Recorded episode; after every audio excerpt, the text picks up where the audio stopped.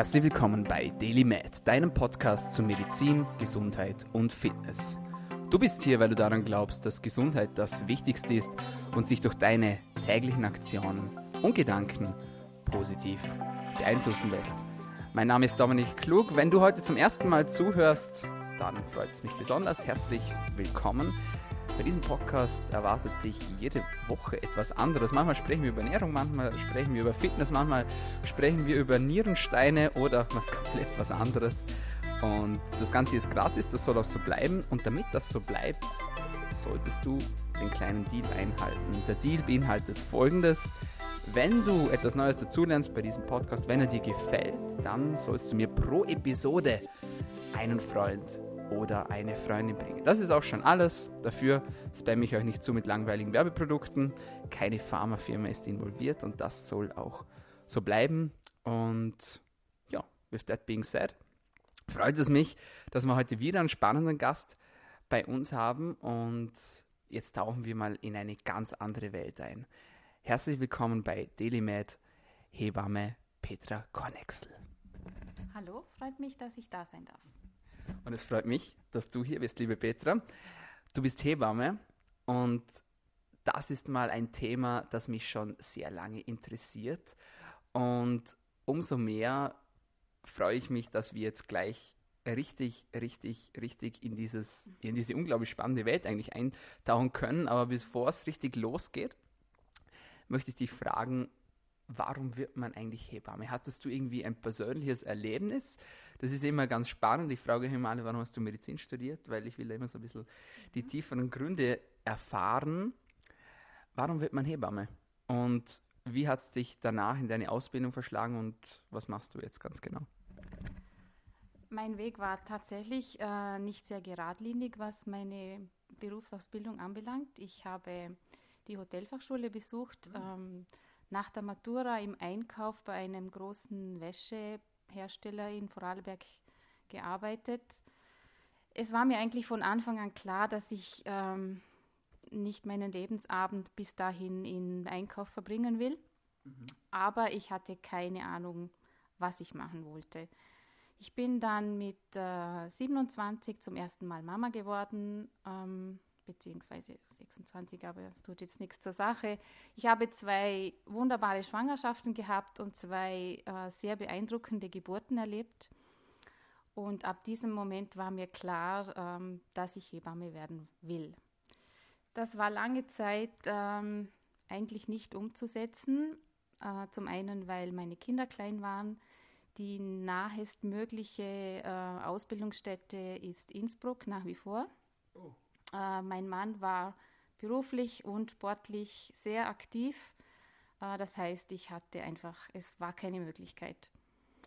Ähm, der Berufswunsch hat mich dann aber nicht losgelassen und ich habe mir fest vorgenommen, einmal will ich das versuchen, aufgenommen zu werden. Die Wahrscheinlichkeit war sowieso verschwindend gering. Warum? Äh, zu diesem Zeitpunkt äh, hat man ungefähr zwei bis drei Vorarlbergerinnen genommen.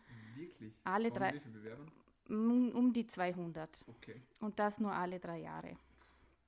Also ich habe mir dann mit 34 einfach dieses Ziel gesetzt, ich probiere es, damit gerechnet, dass ich keine Zusage bekomme und äh, mir vorgestellt, dann kann ich das abschließen für mich. Und äh, es sollte so sein, dass ich tatsächlich die Zusage bekommen habe. Und dann hieß es Augen zu und durch. Also meine Kinder waren noch relativ klein. Die ganze Familie hat mich aber Gott sei Dank unterstützt auf meinem Weg. Ähm, ich habe das durchgezogen und bin bis heute sehr glücklich, dass das geklappt hat. Sehr cool. Und jetzt bist du wo genau tätig? Ich bin im Krankenhaus Dornbirn, habe dort äh, nach meiner Ausbildung angefangen zu arbeiten als Hebamme und habe jetzt seit sieben Jahren die Leitung im Kreissaal. Unglaublich. Also mal einerseits Respekt weil ich finde das ja auch immer sehr cool, wenn man nach 25 noch einen anderen Weg einschlägt, der mehrere Jahre dauert in der Ausbildung. Da versuche ich auch immer Menschen zu motivieren, die sagen, eigentlich wollte ich Arzt werden, aber jetzt bin ich ja schon 25. Und ja, die Zeit vergeht ja sowieso, eigentlich muss man sagen. Ja, warum dann nicht gleich in das investieren, was man wirklich will und was wirklich der Herzenswunsch ist? Ich glaube, das ist eine sehr gut äh, investierte Zeit. Also äh, mal Respekt auf diese Art und Weise für dich. Und das zweite auch aus einem persönlichen Erlebnis dann schlussendlich der Berufswahl entstanden. Ich hake jetzt da mal ganz frech nach. Du hast gesagt, beeindruckende Geburten in einem positiven oder in einem negativen Sinn? Äh, in einem absolut positiven Sinn. Ähm, ich sage das oft auch zu meinen Kolleginnen. Heute bin ich eigentlich dankbar, dass ich aus ja, man kann sagen, naiv, wie ich damals war, überhaupt zu keinem Zeitpunkt damit gerechnet habe, dass bei einer Geburt irgendetwas nicht gut gehen könnte. Also das war für mich überhaupt keine Frage. Ich habe mein erstes Kind im Entbindungsheim in Lustenau noch bekommen und äh, ich habe sowohl direkt nach der Geburt als auch später dann immer äh, an dieses Erlebnis ganz, ganz positiv zurückgedacht. Ich hatte das Gefühl, dass mich das ja, man kann das jetzt vielleicht übertrieben formulieren als Frau. Äh, das war so ein Initiationsritus vielleicht. Ähm, es hat mich total bestärkt äh, für mein Leben. Ich habe seit dem Zeitpunkt das Gefühl gehabt, wenn ich das schaffe, dann kann ich vieles oder fast alles.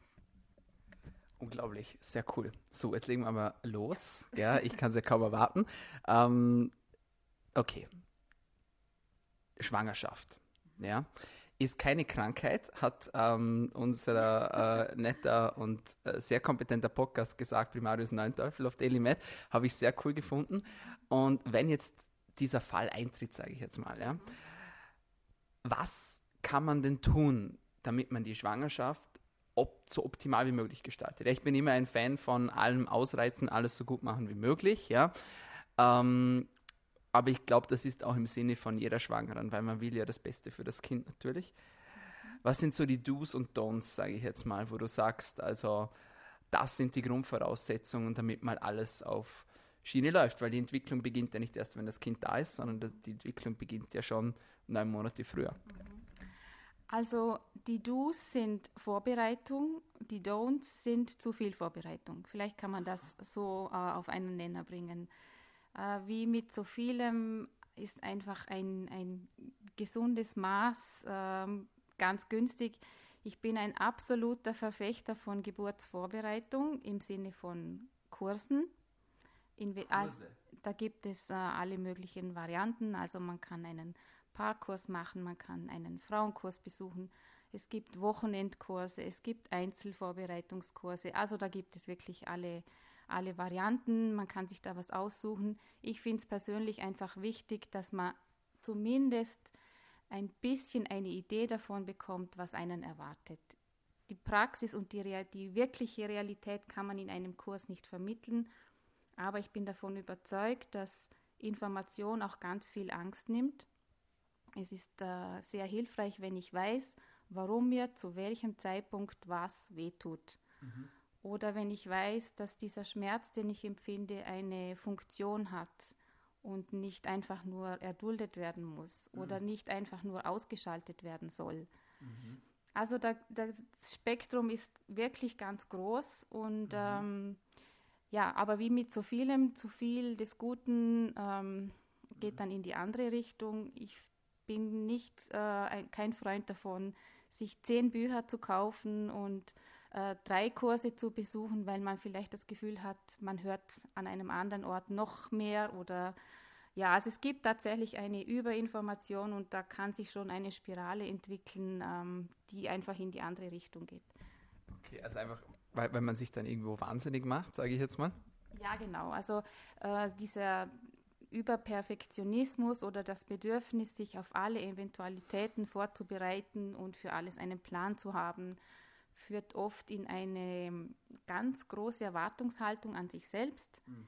Es gibt äh, nicht so wenige Frauen, die kommen mit einem Geburtsplan. Da steht genau drin, was will ich haben, was will ich nicht haben. Wirklich? Die legen sich dann auch die Messlatte hoch. Sie wollen äh, beispielsweise überhaupt keine Art von Schmerzmittel. Und wenn es im Laufe der Geburt zu einer Situation kommt, äh, bei der das vielleicht ganz hilfreich und für den weiteren Geburtsverlauf förderlich wäre, vielleicht in der einen oder anderen Situation ein, ein bestimmtes Schmerzmittel in Anspruch zu nehmen, dann haben die oft ganz große Versagensgefühle, Schuldgefühle und äh, machen, also sind im Anschluss oder nach der Geburt oft wahnsinnig enttäuscht. Mhm. Mhm. Also ja, das finde ich, ähm, man kann keine Geburt planen. Also das Wort Geburtsplan an sich ist schon ein Widerspruch. Ähm, man sollte versuchen, offen zu sein, informi informiert, offen zu sein und äh, das auf sich zukommen zu lassen. Also es komme, was da kommen mag, sozusagen, ja. oder? Okay, und wenn du jetzt sagst Vorbereitung, mhm. welche Vorbereitung macht denn Sinn? Gib uns da mal ein paar Beispiele. Na, es geht einfach im Großen und Ganzen darum, ein bisschen die Physiologie zu verstehen, zu verstehen, was passiert bei einer Geburt. Warum äh, ist dieser Wehenschmerz wichtig? Warum ist überhaupt Schmerz da? Warum hat die Natur das so eingerichtet? Was macht das Baby im, im Geburtsverlauf? Welche Bewegungen macht es? Warum macht es Sinn, dass ich mich in verschiedenen Stadien des Geburtsverlaufs vielleicht auch in eine andere Position bewege? Ähm, ja, das, also das ist so, das, der, der Kern beinhaltet den Geburtsverlauf. Man spricht natürlich auch darüber, äh, was ist während der Schwangerschaft, worauf soll ich achten, was kann ich tun bei allerlei äh, anstehenden Wehwehchen. Und am Ende spricht man natürlich auch darüber, wie geht es weiter, was, ist, äh, was mache ich zu Hause, wie funktioniert das am besten mit dem Stillen. Mhm vielleicht auch so ganz praktische Sachen, mhm. wie, äh, wie soll die Babyausstattung aussehen, wie viel brauche ich überhaupt und so. Also einfach vorbereitet sein, sage ich jetzt mal. Genau, ein bisschen vorbereitet zu sein, mhm. genau. Okay. Gut, schneiden wir kurz das Thema Ernährung an. Äh, da irgendwas, was wichtig ist oder essentiell ist, sage ich jetzt mal, während der Schwangerschaft. Ich habe es eh schon kurz angesprochen mit dem Primarius 9. Manche denken dann, sie müssen für zwei essen. Mhm. Ähm, stimmt ja nicht, haben wir schon herausgefunden. Gibt es für dich jetzt irgendwie einen Input, wo du sagst, also das gehört einfach dazu oder das geht einfach gar nicht während der Schwangerschaft, wenn wir jetzt nur mal die Ernährungsseite beleuchten? Mhm. Also, na, das ist kein Geheimnis, das ist auch nichts Neues, nichts Revolutionäres. Eine gesunde Ernährung macht einfach Sinn. Ähm, es macht keinen Sinn, sich wöchentlich bei äh, allweiligen Fastfood-Ketten ähm, das Kochen zu ersparen. Aber man soll auch äh, den Genuss nicht vernachlässigen. Mhm. Es ist wie mit allem. Ein gesundes Maß, mhm. aber nicht übertrieben. Mhm. Es geht ganz schnell in die eine oder in die andere Richtung. Mhm.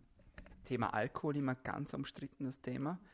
Früher absolutes No-Go. Äh, zu uns hat man damals gesagt im Studium, wenn Sie eine Frau sehen, äh, die ein Sechglas in der Hand hat und ein Lachsbrot, dann nehmen Sie ihr das Lachsbrot weg. Ja, was sagst du zum Thema Alkohol? Ich würde sagen, äh, nehmt ihr beides weg. Ähm, Sehr gut. Es, also es hat ganz lange Zeit dann auch so mm, die Meinung geherrscht, ein kleines Gläschen zum Abendessen schadet nicht. Also da weiß man mittlerweile, dass jedes Glas, egal in welchem Stadium, sehr schädlich ist, das soll man einfach nicht tun. Mhm. Und das Thema Rauchen, nur dass wir es einfach abgehakt haben? Ja, da gibt es nichts weiter dazu zu sagen. Auch die Meinung, äh, die dann oft angeführt wird, äh, es sei schädlich für das Kind, wenn eine starke Raucherin abrupt aufhört zu rauchen, ist ähm, absolut falsch. Jede Zigarette äh, während der Schwangerschaft ist eine Katastrophe. Warum? Sag uns, was da passieren kann. Also es geht darum, äh, dass die Funktion der Plazenta erhalten bleibt. Die Plazenta ist das Organ, das sozusagen das Kind versorgt während der Schwangerschaft. Durch das Rauchen werden auch äh, diese Gefäße in Mitleidenschaft gezogen. Das ist auch der Grund, warum Kinder von starken Raucherinnen ähm, oft sehr klein sind, weil sie einfach weniger versorgt werden. Und ähm, dann geht es auch weiter. Es geht dann im Rahmen der Geburt darum, dass diese Plazenta noch einmal auf Hochtouren funktionieren soll.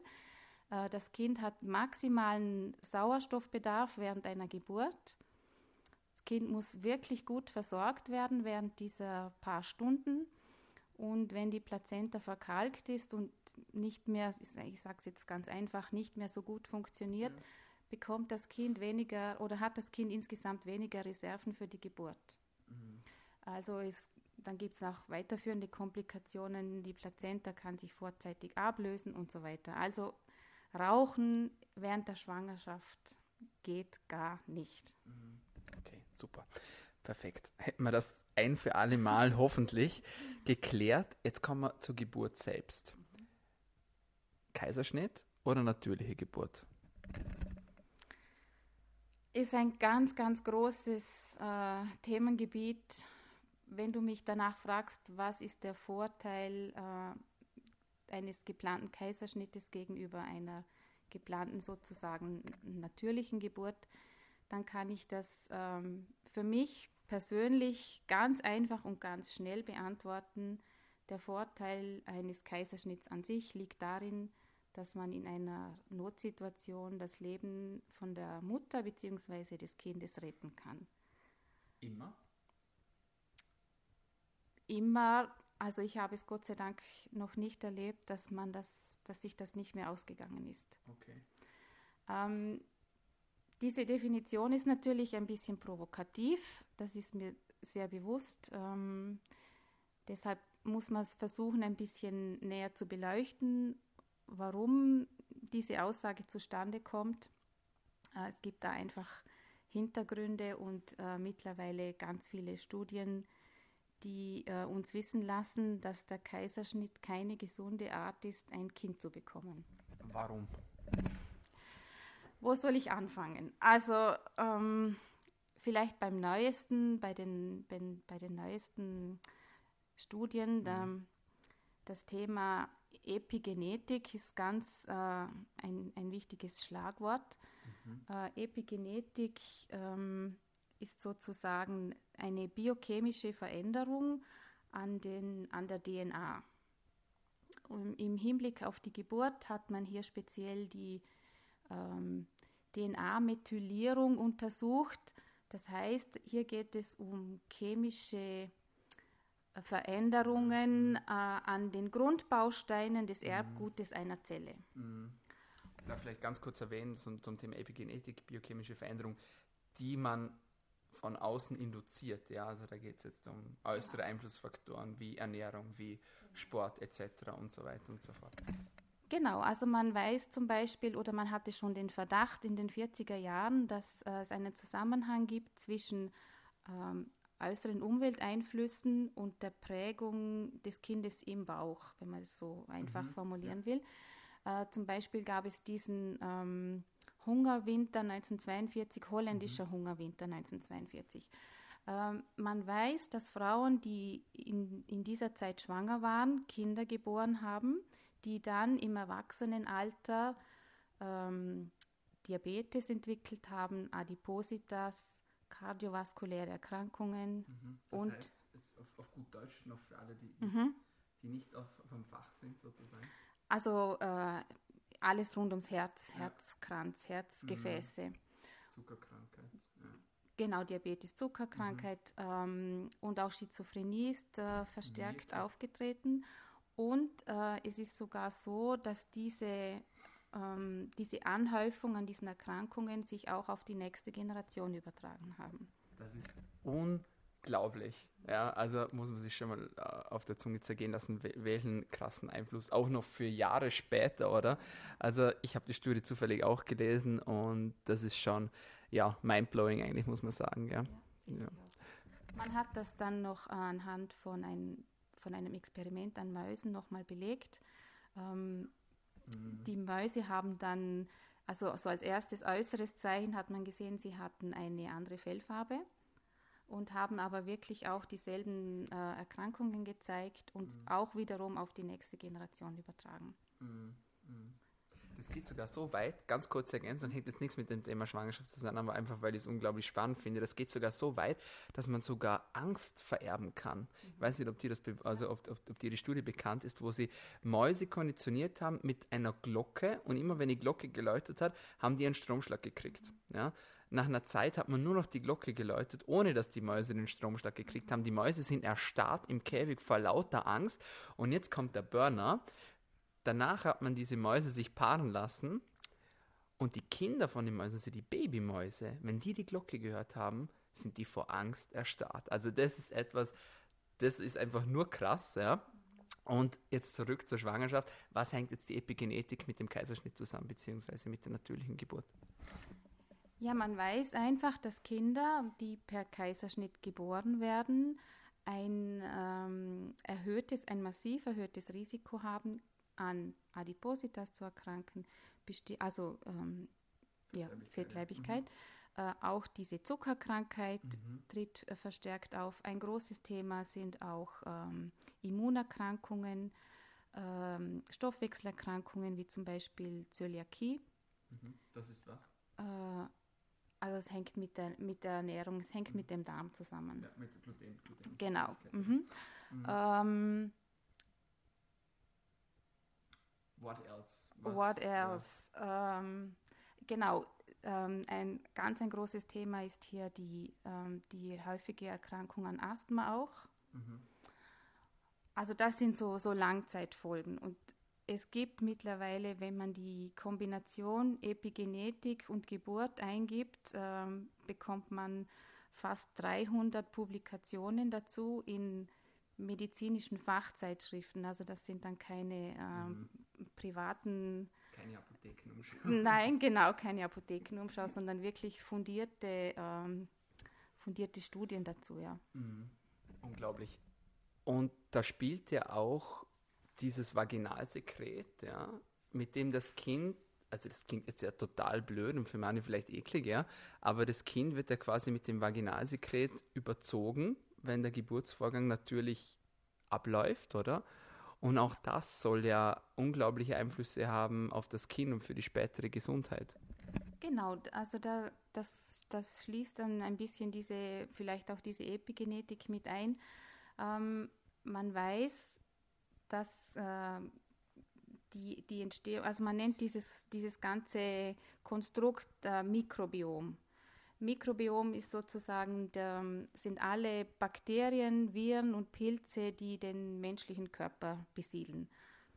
Also man spricht hier von einer ziemlich eindrücklichen Zahl von circa 100 Billionen. Also wenn man das überhaupt hochrechnen kann. Und ähm, dieses Mikrobiom hat eben direkten Einfluss auf unsere Gesundheit. Die mhm. meisten dieser, nennen wir es mal Lebewesen, sind äh, vorteilhaft für unseren Körper, äh, manche sogar lebensnotwendig. Es gibt auch solche, auf die könnten wir gut verzichten, aber sie sind nun mal da. Das Mikrobiom unterscheidet sich auch ähm, je nachdem, wo wir in unseren Körper schauen, also Mund, Rachen, Darm, mhm. ähm, eben auch dieser ganze in, also Intestinaltrakt. Mhm. Sie ist unterschiedlich und äh, es gibt aber Hinweise darauf, dass die, dass die Grundlage für unsere Darmgesundheit eben ähm, dabei entsteht, wenn das Kind durch den Geburtskanal tritt. Das Kind nimmt hierbei quasi über Mund und Haut diese, dieses Mikrobiom der Mutter auf und mhm. legt somit den Grundstein für seine eigene Gesundheit. Krass, oder? Also muss man sich schon mal auf der Zunge zergehen lassen. Okay, das war jetzt eine blöde Analogie, aber, aber das ist schon, ja, das ist schon beeindruckend, finde ich. Also, und vor allem, das, ist ja, das sind ja neue Erkenntnisse eigentlich, sage ich jetzt mal, oder? Früher, also ganz früher, da kannst du mir das vielleicht sagen, gab es ganz früher die Möglichkeit Kaiserschnitt? Also ich sage jetzt so mittelaltertechnisch, also im Zeitalter vom Mittelalter rum? Also es hat sicher Versuche gegeben, aber die haben, aber äh, also die haben, da hat niemand überlebt ganz lange ja. Zeit. Das oh muss man Gott. einfach so, so sagen.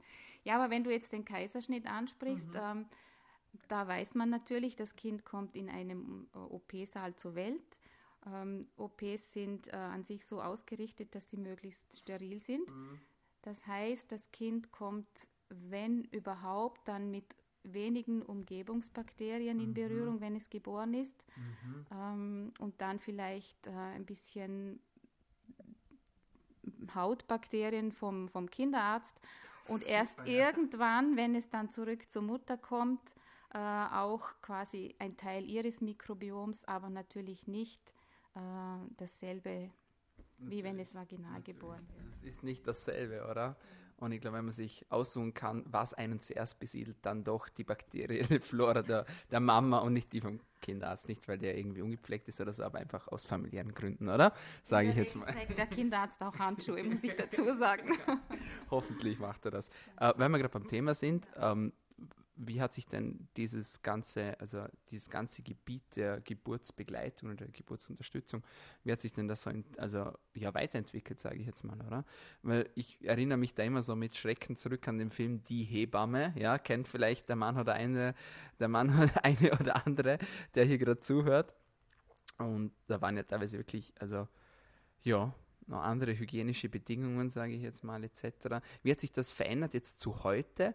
Gerade auch, weil ich mal die Chance hatte zu sehen, wo die Frauen denn jetzt aktuell bei uns gebären in welcher Umgebung. Das ist ja Wohnzimmer-like, sage ich jetzt mal schon fast, oder?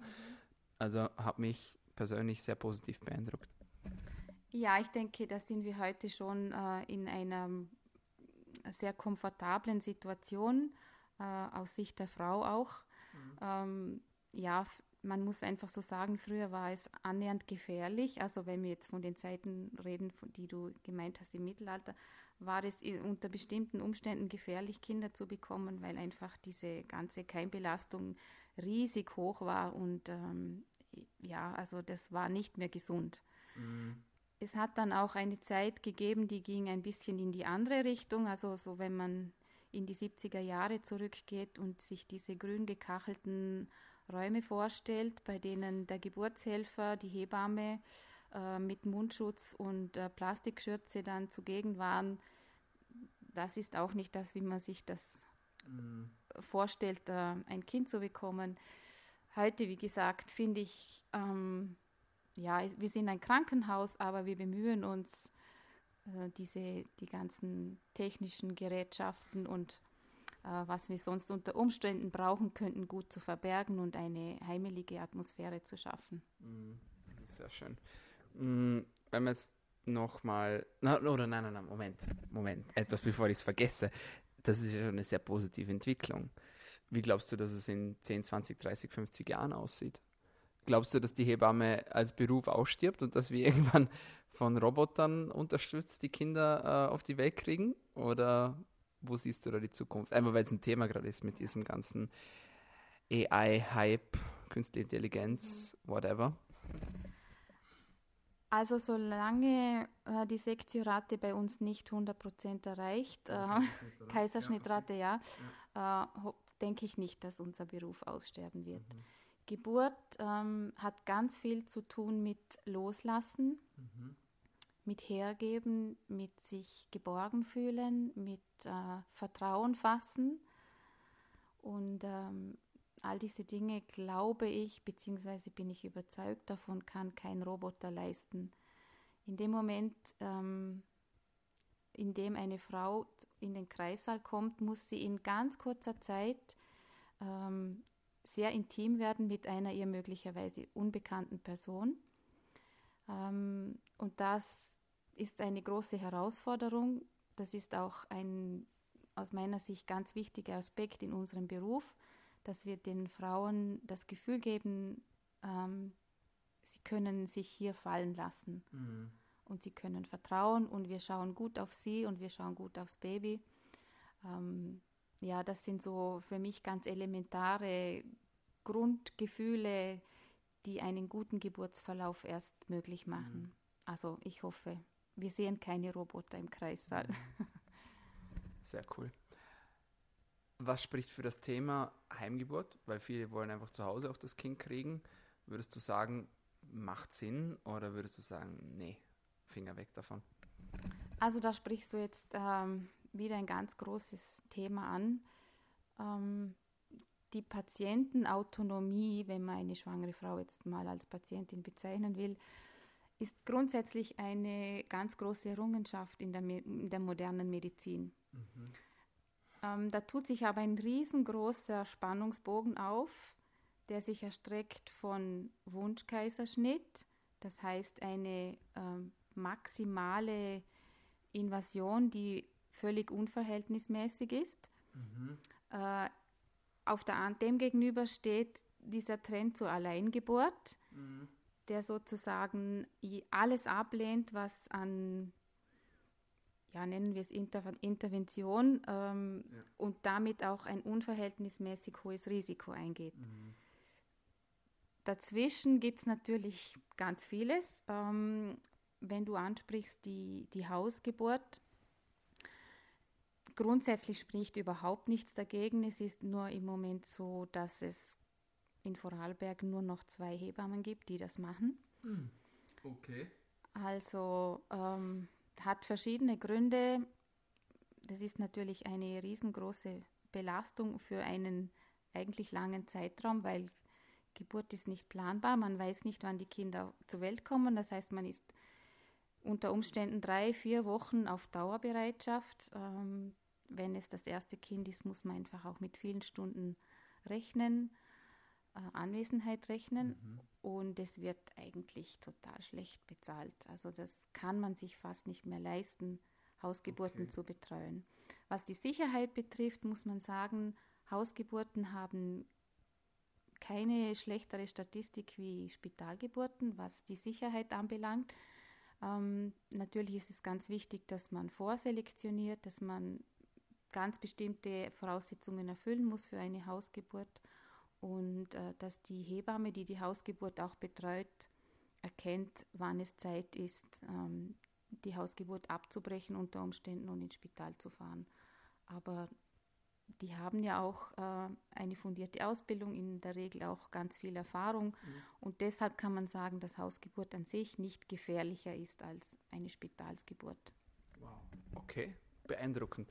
Wenn du jetzt sagst, auch die Hebamme muss dann erkennen, wann es dann äh, Zeit ist, auch ins Krankenhaus zu fahren. Mhm. Für diejenigen, die sich eine Hebamme aussuchen, wie erkennt man eine gute Hebamme? Oder, also jetzt mal, also wir gehen davon aus, dass alle gut sind, sage ich jetzt mal. Aber wie, ich möchte jetzt nicht auf eine professionelle Basis raus, sondern eher auf eine Vertrauensbasis. Ja, also geht es da einfach ums Wohlfühlen, um das Loslassen, wie du vorhin gesagt hast? Oder was würdest du jetzt sagen, wenn jemand sagt, ich möchte mir jetzt eine Hebamme suchen, auf was soll ich denn achten? Also ich glaube nicht, dass man das äh, an bestimmten Kriterien festmachen kann, so einen Katalog, den man abarbeiten kann. Ich glaube, da geht es tatsächlich um persönliche Chemie. Mhm. Also ich, ich würde nie, nicht eine, eine Frau äh, begleiten, die ich vorher nicht gesehen habe, mit der ich kein Gespräch geführt habe. Ähm, also wenn wir jetzt, wir sprechen jetzt von Geburtsbegleitung im Krankenhaus, dieses System gibt es ja auch. Ähm, und da merkt man eigentlich ganz schnell, ob das passt oder nicht. Mhm aber es gibt nicht wirklich etwas, äh, an dem man das festmachen kann mhm. und sagen kann, die hat diese und jene Statistik und mhm. ja, also so würde ich das nicht machen. Die Antwort gefällt mir. Ähm, liebe Petra, jetzt, was mich auch noch interessieren würde, ist folgendes, jetzt haben wir gesagt, ja, also eigentlich, wenn man so die äh, vaginale Geburt und den Kaiserschnitt gegenüberstellt, gewinnt eindeutig die vaginale Geburt, wenn ich eine Wahl habe manchmal habe ich keine Wahl. Was sind für Situationen oder was gib, gib, uns ein paar Beispiele, wann man um den Kaiserschnitt nicht, nicht drum herum kommt? Also da sprichst du etwas ganz Wichtiges an und ähm, das ist auch für uns immer eine Gratwanderung. Mhm. Ähm, keine Frau soll sich schlecht fühlen, wenn, es, wenn sie in die Situation kommt, einen Kaiserschnitt durchführen zu müssen oder vielleicht auch zu wollen. Also es gibt manchmal persönliche Lebensgeschichten, in denen eine Frau das, in denen es für eine Frau der einzige Weg ist, ihr Kind so zu bekommen. Mhm. Ähm, wir stecken aber wirklich ganz viel Energie in Gespräche und in Aufklärung. Das ist uns ein wahnsinnig großes Anliegen, dass wir die Frauen informiert in ihre Entscheidung entlassen. Also sie soll wirklich alle Faktoren kennen. Ähm, aber es ist ein Spannungsfeld, da muss man aufpassen, wie du schon gesagt hast. Wir wollen nicht, dass jemand sich schlecht fühlt, wenn es dann soweit ist. Mhm. Ähm, Situationen, in denen ein Kaiserschnitt unumgänglich ist, gibt es diverse. Also das geht von ähm, einem Geburtsverlauf, in dem sich beispielsweise herausstellt, das Kind, der kindliche Kopf dreht sich nicht ins Becken. Also er kommt einfach nicht ins Becken hinein. Das sind anatomische Konstellationen. Ja. Das funktioniert einfach nicht. Geht es da rein, Entschuldigung, ich muss kurz einhaken, geht es da rein um die Mechanik bzw. um ein Platzproblem? Weil das war für mich, also für mich ist das auch immer noch ein Rätsel, wie das Kind jetzt weiß, okay, jetzt muss ich mich drehen. Mhm. Ja, warum? Wieso? Also das weibliche Becken ist im Beckeneingang queroval. Der kindliche Kopf, okay. wenn er seitlich steht, vielleicht kann mhm. man sich das vorstellen, dann ist das so, als würde dieses ovale Klötzchen in eine ovale Aussparung passen. Mhm. Da- wie Puzzleteil Genau. sozusagen. Wenn jetzt der kindliche Kopf quasi um 180 Dra- Grad gedreht ist und Mhm. der quere Teil längs zum Ja, Querschnitt steht, dann geht der Kopf nicht in dieses Becken. Dann gibt es verschiedene Manöver und Mechaniken, die man versuchen kann, äh, wie man versuchen kann, dem Kind den richtigen Weg zu zeigen. Okay, die da wären. Ähm, also ein bei uns sehr beliebtes Manöver nennt sich Gutschwagermanöver. Es klingt jetzt in der Erklärung möglicherweise Wie? etwas brachial. Gutschwager, wie der gute Schwager. Das sieht folgendermaßen aus. Ähm, am besten geht das zu zweit. Man nimmt die Frau äh, auf dem Rücken liegend an den Beinen hoch und bringt sie sozusagen in eine Kerze. Dann macht man mit, also mechanisch mit den Händen, rüttelt man ganz, ganz stark am Becken und versucht sozusagen den Kopf aus dem Becken zu heben, Okay. damit das Kind die Möglichkeit hat, sich neu zu positionieren. Nach diesem Manöver legt man die Frau schnell auf die Seite, auf der sich der kindliche Rücken befindet. Das hat mit der Schwerkraft zu tun und hofft dann, dass das Kind sich richtig hineindreht. Krass. Jetzt höre ich aber viele schon aufschreien und sagen, ja wie jetzt, das Kind wird durchgeschüttelt. Jetzt habe ich da immer gedacht, die Kinder darf man nicht schütteln. Ist das nicht gefährlich? Für das Kind natürlich ist es nicht gefährlich, sonst, sonst würdet ihr das ja nicht machen. Aber warum ist es nicht gefährlich? Also das klingt jetzt, diese Schütteltechnik klingt Ja. jetzt tatsächlich. Brachialer und möglicherweise dramatisch, wenn man das noch nicht gesehen hat. Äh, das sind ganz kleine Bewegungen, die einfach schon ausreichen. Also man darf sich das nicht vorstellen, wie wenn man ein Okay. Kind einem Schütteltrauma aussetzt. Okay. Was gibt es da son- sonst noch für Techniken? Weil es gibt ja auch die Möglichkeit, berichtige mich, falls ich falsch liege, dass jetzt nicht nur der Kopf quasi nicht in dieses Puzzleteil reinpasst, sondern dass sich überhaupt nicht dreht, oder? Beckeneinlage, oder wie Aha, nennt sich das dann? ja. Stimmt das? Also Beckenendlage ist sozusagen die Beschreibung, wenn das Kind mit dem Popo nach unten liegt und Genau, nicht das mit dem. Kopf. Genau. Äh, Die Beckenendlage an sich ist kein Grund für einen Kaiserschnitt, aber äh, mittlerweile gibt es nur noch sehr wenige Geburtshelfer, die dieses Fachwissen haben und die die Erfahrung haben, äh, wenn ein Kind quasi auf diesem Weg zur Welt kommt. Da gibt es ein, ein paar bestimmte Handgriffe, die man beherrschen muss. Und dann kriegt man das Kind auch also andersrum quasi raus, wenn man das kann. Ganz genau. Ganz genau. Beeindruckend. Sehr beeindruckend. Okay, gib uns noch ein, eine, äh, ein Beispiel, wann nur eine Sektion geht, also wann nur ein Kaiserschnitt geht. Also wenn wir jetzt außerhalb von äh, Notsituationen sprechen, und darauf denke ich, wirst, wirst du mich nicht ansprechen, sondern so um mehr oder weniger geplante Mhm. Geschichten. Ähm, ja, man sagt so, nach, nach, spät, nach zwei spätest, ja, na, nach zwei Kaiserschnitten ist es spätestens äh, notwendig, dass das dritte Kind dann auch bei Kaiserschnitt äh, zur Welt kommt. Ähm, da geht es einfach um diese Schwachstelle der Mhm. Narbe in, in der Gebärmutter. Okay. Wenn, wenn die Gebärmutter Wehen macht, das heißt, sie kontrahiert, sie zieht Ja. sich zusammen und dehnt sich wieder aus, dann ist eben durch die vorangegangenen Kaiserschnitte äh, eine Schwachstelle vorhanden von Mhm, den ja, vorhergehenden Sinn. Operationen. Ja. Genau. Also in der Praxis wird es so gehandhabt, dass man ganz, ganz selten nach zwei Kaiserschnitten noch versuchen kann, Mhm. das Kind so zu bekommen. Aber in diesen Situationen ist einfach auch die Eigenverantwortlichkeit äh, des Paares schon auch gefordert. Also Mhm. das ist nichts, wo man empfiehlt. Habe ich selber schon erlebt und mitgemacht, aber ja, Sehr, sehr spannend. So, jetzt müssen wir langsam zum Schluss kommen. Einmal, weil ich weiß, dass die Aufmerksamkeitsspanne so nach 45 Minuten sinkt. Ähm, eins würde mich aber doch noch sehr interessieren. Wenn nun das Kind auf der Welt ist, dann sollte man das ja möglichst schnell zur Mama geben. Warum ist das so? das ist dieses Stichwort Bonding. Genau, diese goldene erste Stunde wird das auch oft genannt. Ähm, da gibt es ganz viele Dinge, die wichtig sind. Zum einen ist es, äh, wie wir vorher schon besprochen haben, diese, dieses Mikrobiom der mütterlichen Haut. Also da geht es auch wieder um, um, um Sinne, um, ja. Äh, und dann geht es hauptsächlich darum, dass dieses Urvertrauen gebildet wird, ähm, dass das Kind sich äh, wohlfühlt und geborgen fühlt. Da werden wahnsinnig viele Hormone ausgeschüttet. Mhm also sowohl bei der Mama als auch beim Kind. Und es wird sozusagen der, der Grundstein für diese, für die Bindung zueinander gelegt. Und mhm. es gibt sogar Studien, die das äh, mit einem protektiven Effekt sozusagen belegen. Das heißt, in dem Moment, in dem sich die Mutter in ihr Kind verliebt, und das passiert eben genau bei diesem Prozess, ähm, werden Hormone gebildet, die das Kind schützen. Also eine, eine Mutter wird niemals ihrem Kind etwas, etwas antun, wenn das gut funktioniert hat. Das ist sozusagen evolutionär, da sind wir noch, noch ganz, ganz weit zurück.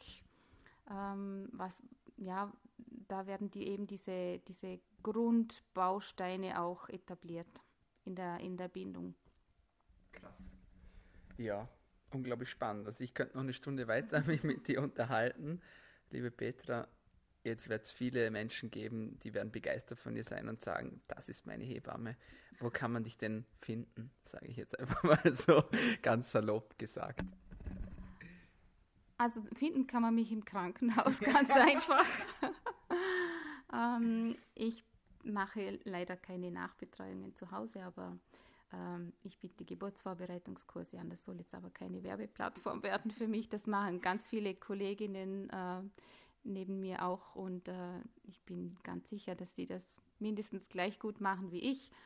Also wichtig ist, ähm, informiert euch ein bisschen, bereitet euch ein bisschen vor und äh, geht voller Vertrauen und Vorfreude in die Geburt. Es ist äh, wahnsinnig beeindruckend, zu was der Körper fähig ist und was man da durchlebt. Ähm, Geburt hat eine lange Halbwertszeit. Ähm, das heißt natürlich sowohl positiv als auch negativ.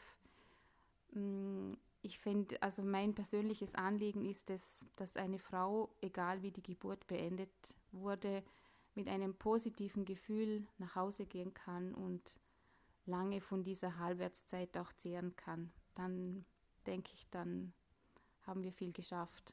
Jetzt habe ich dazu doch noch eine Frage, ja. wenn ich da nochmal einhaken darf, weil du gerade angesprochen hast. Was mich auch immer fasziniert ist, also diese Schmerzen, die da eine Frau durchlebt. Ich weiß nicht, ob du das kennst, da gibt es mittlerweile Geräte, die die Wehen nachbilden und die hat man Männern aufgesetzt mhm. und die versagen alle kläglich. Mhm.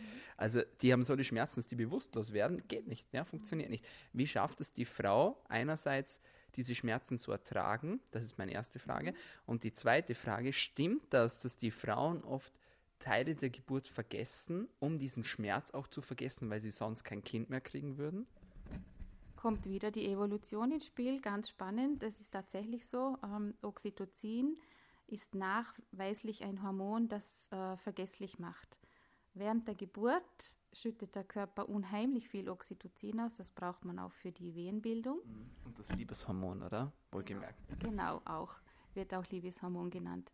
Ähm, und äh, es ist tatsächlich so, dass der, der Wehenschmerz der einzige Schmerz ist, der nicht abgespeichert wird im Gehirn. Also wenn ich dich jetzt frage, wie fühlt sich das an, wenn du dir in den Finger schneidest, mhm. dann hat man sofort das Gefühl präsent. Mhm. Und äh, der Wehenschmerz wird nicht abgespeichert im Gehirn. Genau. Und äh, das ist, ist, auch der Grund, warum dann viele Frauen sagen, ich kann mich an dies und jenes nicht erinnern. Ähm, und, die, und nach ein paar Tagen relativiert sich auch die Beschreibung des Schmerzes und des Erlebens und ja, im Endeffekt, es war eigentlich gar nicht so schlimm. Also sehr schlau von der Natur, muss Absolut. man sagen. Also evolutionstechnisch brillant, muss man sagen. Liebe Petra, meine letzte Frage an dich. Welche tägliche Medizin würdest du denn empfehlen, damit wir alle besser, gesünder und länger leben können?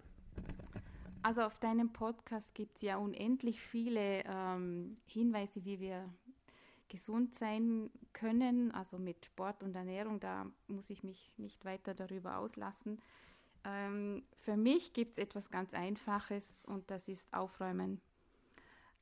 Aufräumen. Ja, genau. Das also, habe ich jetzt nicht erwartet. Aufräumen sowohl im Innen als auch im Außen. Also ich habe vor drei Jahren. Okay. Also nicht das Haus. Okay, erzählt auch. das auch, gehört auch dazu. Auch. Also damit meine ich das Außen. Also ich finde es wahnsinnig befreiend und beruhigend, wenn es aufgeräumt ist. Für, für mich persönlich. Absolut.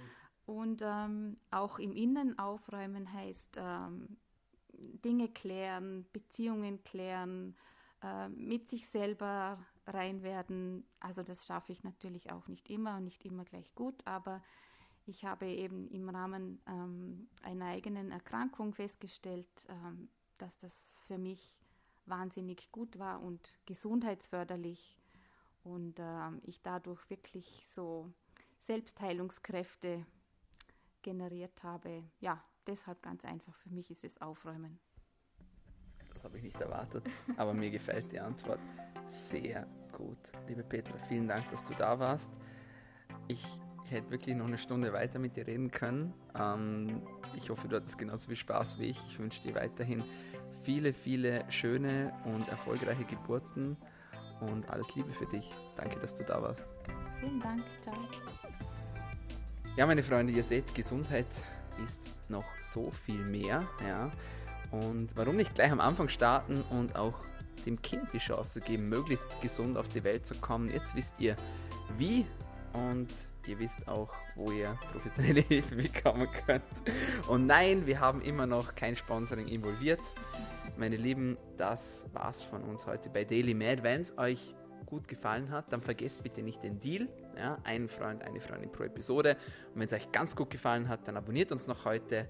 Wir sind auf allen Podcast-Plattformen vertreten, von Soundcloud, Spotify, iTunes, Anchor, Stitcher, mittlerweile auch auf YouTube. Also ihr findet uns überall. Passt gut auf euch auf, bleibt gesund.